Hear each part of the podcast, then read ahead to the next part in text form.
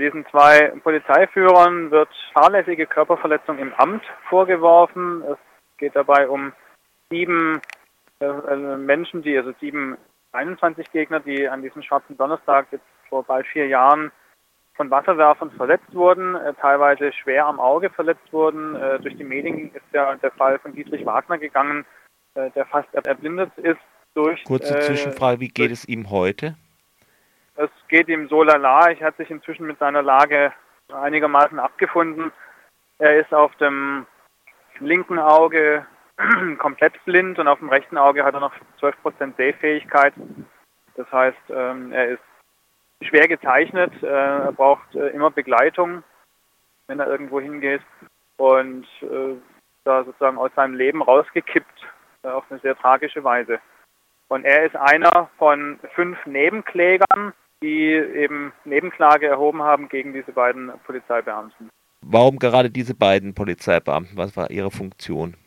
Die beiden waren Einsatzabschnittsleiter, 30.09. mitten im Schlossgarten, also in dem Einsatzabschnitt, in dem äh, eben das Pfeff, das viele Pfeff versprüht wurde, die Leute mit Schlagstöcken traktiert wurden und äh, die vier Wasserwerfer zum Einsatz kamen. Die beiden waren sozusagen direkt und persönlich dafür verantwortlich, was alles im Schlossgarten passiert und damit auch verantwortlich für die schweren Verletzungen durch den Wasserstrahl. Und deswegen hat die Staatsanwaltschaft Stuttgart gegen diese beiden Polizisten jetzt Anklage erhoben.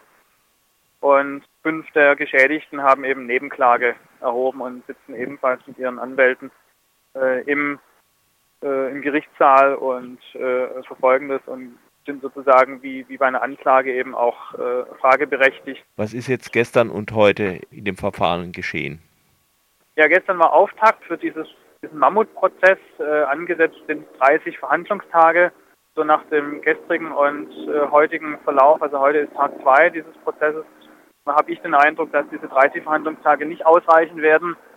Gestern, also es wurde erstmal die Anklageschrift verlesen und es, äh, die Verteidiger haben dann für ihre Angeklagten äh, eine Schrift vorgelesen, wo im Wesentlichen drin stand, dass sie von diesen ganzen Verletzungen, die geschehen sind, gar nichts bemerkt haben, dass sie offensichtlich ja keine Kenntnis hatten, dass über Stunden hinweg Menschen durch diesen Wasser, durch diese Wasserstrahle äh, schwer verletzt wurden. Das Ganze ist natürlich wenig glaubhaft. Ähm, immerhin waren diese beiden Einsatzabschnittsleiter die ganze Zeit vor Ort und mhm. haben äh, mussten direkt sehen, wie die Auswirkungen von so starkem Wasserstrahl auf die Leute gerichtet die beiden waren so nah am Geschehen dran, dass es wirklich wenig glaubhaft ist, dass sie mitbekommen haben, dass da äh, die Leute verletzt werden. Heute am zweiten, am, heute am zweiten Tag hat es begonnen, sozusagen die Geschichte chronologisch aufzuarbeiten. Man hat jetzt den 28. September äh, sind wir, äh, ist man jetzt durchgegangen, was da, wer da wie, wann was geplant hat und wer sich wie, wann, wo, mit wem getroffen hat und warum und was dabei rauskam und so weiter. Und der 29. September ist jetzt gerade dran, da hatten wir jetzt gerade eine Pause gemacht. Ich glaube nicht, dass wir heute zum 30. September kommen. Ich glaube nicht, dass das äh, so in der geplanten Art und Weise, also mit 30 Verhandlungstagen ausreicht. Diese Verhandlungstage sind immer montags und dienstags. Das heißt, dieser gesamte Prozess zieht sich bis Dezember mindestens hin. Warum ist nicht vielleicht auch äh, nach oben bzw. unten also ermittelt worden, zum Beispiel Wasserwerferbesatzungen oder eben Polizeidirektion? Waren die nicht auch gegen irgendwie verantwortlich? Ja, gegen die Wasserwerferbesatzung wurde ermittelt. Da ist es so, dass ich glaube sechs Beamte vor Gericht standen. Ein oder zwei haben Strafen auf Bewährung ausgesetzt bekommen. Einer hat einen Strafbefehl akzeptiert über 6000 Euro. Bei anderen wurde es eingestellt, soweit ich mich erinnere. Also die tatsächlich vor Ort Ausführenden, die sind mit sehr milden Strafen davongekommen, wenn man betrachtet, dass sie eine ganze Reihe Menschen schwer geschädigt haben. Wir haben da diese Augenverletzungen, wir haben Menschen, die Prellungen erlitten haben, gebrochene Rippen äh, durch den Wasserstrahl. Und dann darf man natürlich nicht vergessen auch die traumatischen Erlebnisse, die die Menschen gehabt haben durch den Einsatz, durch diesen brutalen Einsatz von Wasserwerfern. Das sind Jahrhunderte, die vor den Wasserwerfern saßen und dann brutal beschossen, wirklich auf Kopfhöhe und richtig in die Menge rein. Beschrieben wird es immer anders, dass man Sprühregen eingesetzt hätte oben drüber, aber das stimmt einfach nicht. Diese gezielten starken Wasserstöße in die Menge rein auf Kopfhöhe ist ja durch, durch Videoaufnahmen auch belegt. Und dafür mussten sich eben schon Besatzungen von diesen Wasserwerfern verantworten. Die kamen eben mit sehr geringen Strafen davon.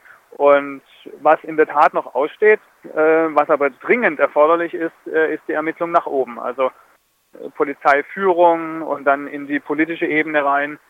Wer hat da welche Befehle gegeben, hier Wasserwerfer in dieser Art einzusetzen? Wie ist jetzt gerade der Stand bei S21? Wird da lustig weitergebaut?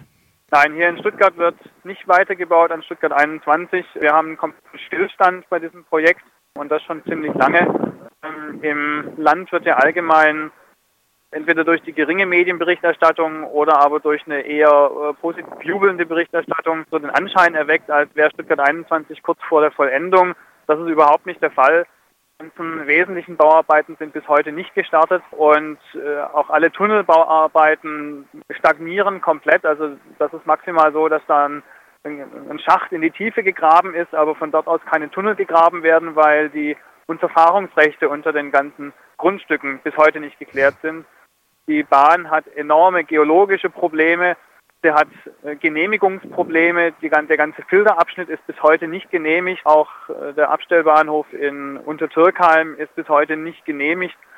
Also im Grunde stellen wir hier Beamten-Mikado fest auf der ganzen Linie. Das heißt, wer sich zuerst bewegt, hat verloren. Und deswegen bewegt sich eben niemand aus der Politik um dieses äh, völlig sinnlose und viel zu teure, völlig überteuerte Projekt endlich abzusagen.